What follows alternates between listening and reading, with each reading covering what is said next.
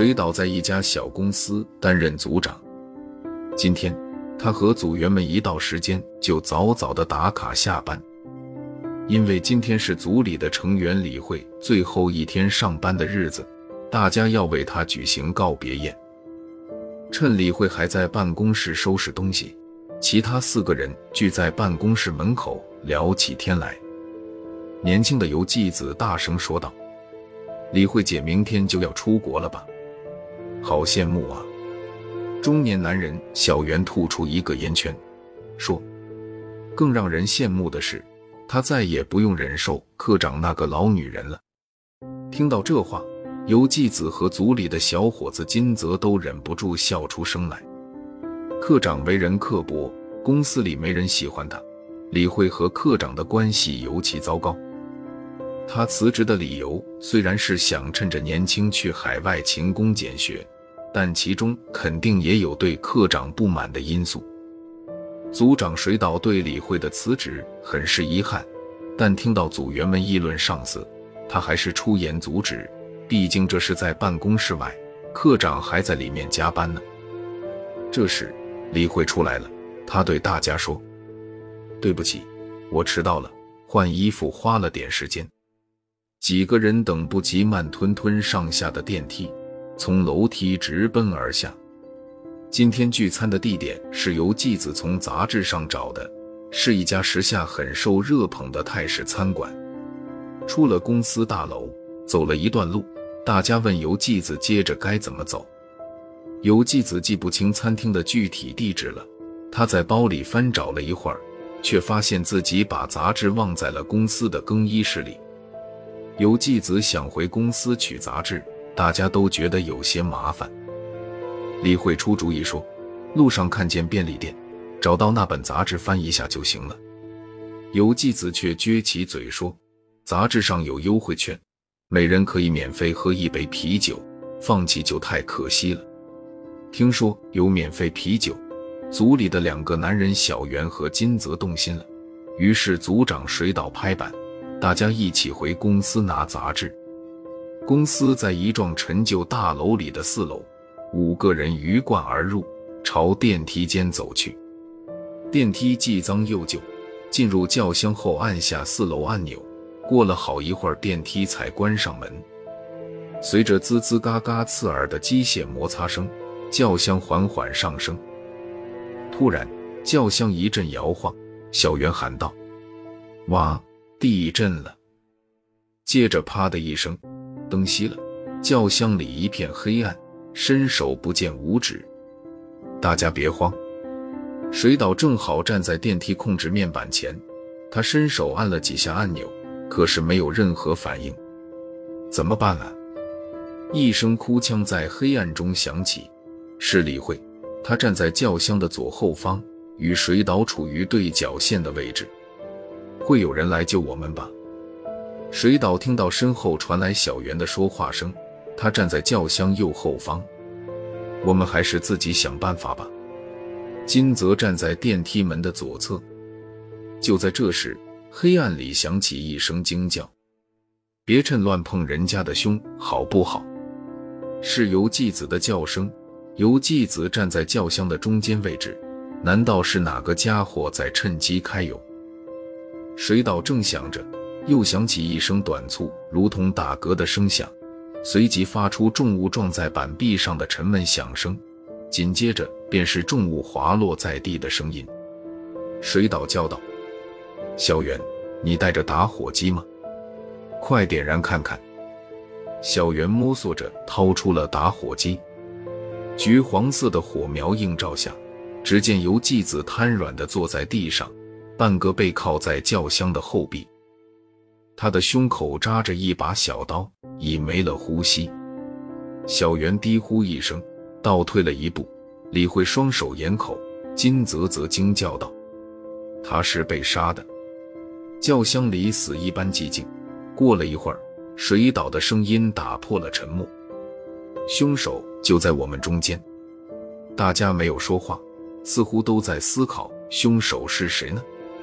水岛首先想到从个人站立的位置来推断，可是游纪子当时站在轿厢中间，其余四个人分散在四个角落，似乎谁都可以完成刺杀的动作。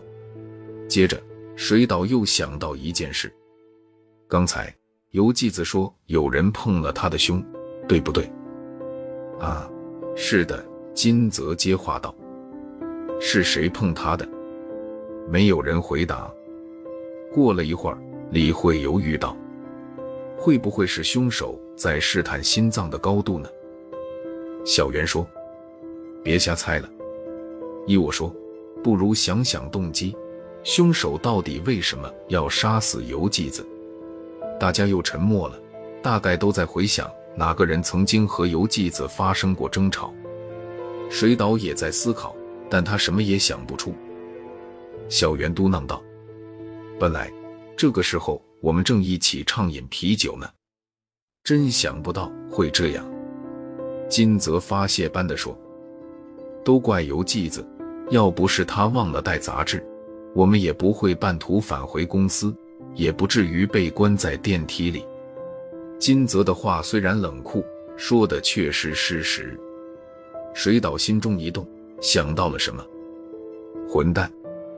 金泽的情绪有些崩溃了，他大喝一声，对着电梯控制面板猛踹一脚。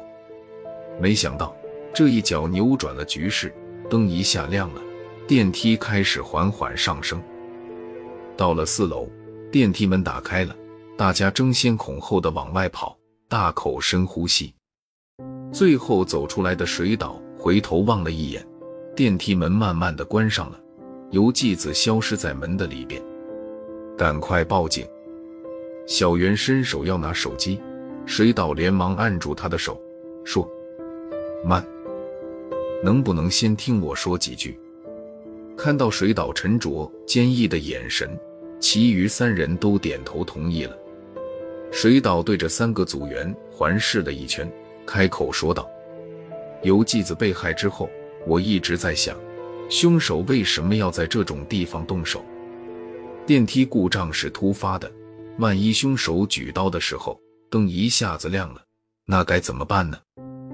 所以无论怎么想，总觉得说不通。金泽有些不耐烦地说：“要知道原因，恐怕只能去问凶手了。”水岛摇摇头说：“大家回想一下，我们下班后。”原本准备去干什么？是去餐馆为李慧践行。就算凶手早有预谋，要在今天杀死游纪子，也根本不用急着在电梯里动手，完全可以按原计划，等聚餐散了后，在游纪子单独一人的时候动手。小袁一脸不解，可实际上凶手却在电梯里动手了。水岛点点头说。是的，这才是解开谜团的关键。凶手采取行动，因为出现了意外的情况。金泽想了想，问：“意外情况是指电梯出现了故障？”水岛摇摇头，说：“电梯出故障几秒钟后，凶手就动手了。这说明凶手在此之前已经起了杀心。所谓的意外情况，其实还有一件事。”那就是我们半途返回公司，三个组员没有说话，似乎都在思考水岛的话。水岛解释道：“只有这样，逻辑才能成立。凶手在公司里留下了什么秘密，是万万不能让游纪子看到的。所以，当游纪子执意要返回公司时，凶手就产生了杀死他的念头。”小袁挠挠头说。这也太奇怪了吧？会有这种可能吗？水岛没有回答，他将眼睛望向别处，像是自言自语地说：“接下来的话，我是对凶手说的。听到这里，你应该明白，我已推测出了真相。我不想看到你被捕，赶快做出行动吧。我不劝你去自首，也不建议你逃跑，你自己看着办吧。”说到这里。水岛再次停住话头，全场陷入一片寂静，久久没有人说话。突然，李慧拿起包，对着水岛一鞠躬后奔了出去。随着李慧下楼的脚步声渐渐远去，小袁和金泽不由得面面相觑。李慧，是李慧。小袁疑惑地看着水岛，水岛沉着脸点点头，问：“小袁，在电梯里是不是你碰了游纪子的胸？”小袁一脸尴尬的不作声。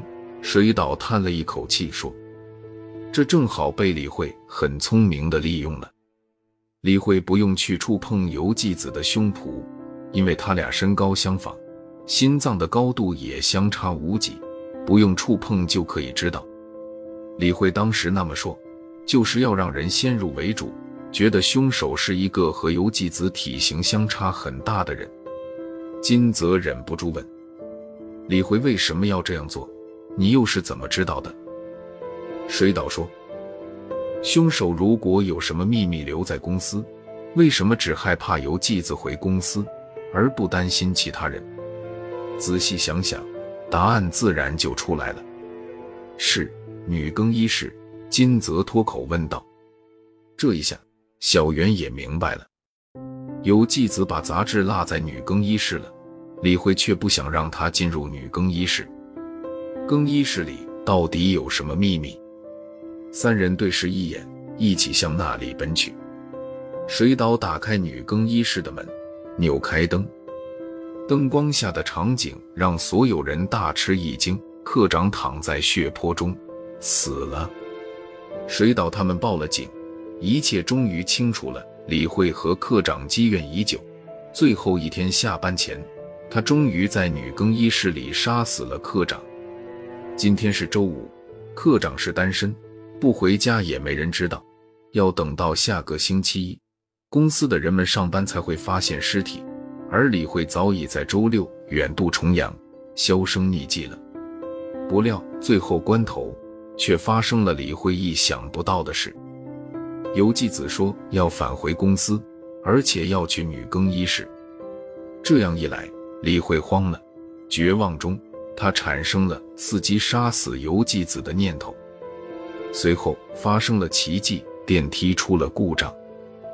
李慧觉得这是上天给自己的机会，他当机立断，用刺杀科长的小刀杀了游纪子。对李慧来说，与其束手待毙，不如背水一战。游纪子被杀，谁都会以为这只是一件单独的杀人案，警方的搜查暂时也只会局限于电梯轿厢，绝不会想到再去搜查公司。这样一来，李慧就有了逃逸的机会。这时，远处传来了警车的警笛声。水岛心想：如果李慧不对游纪子下手，只是杀了科长，我也许还会替他说说情。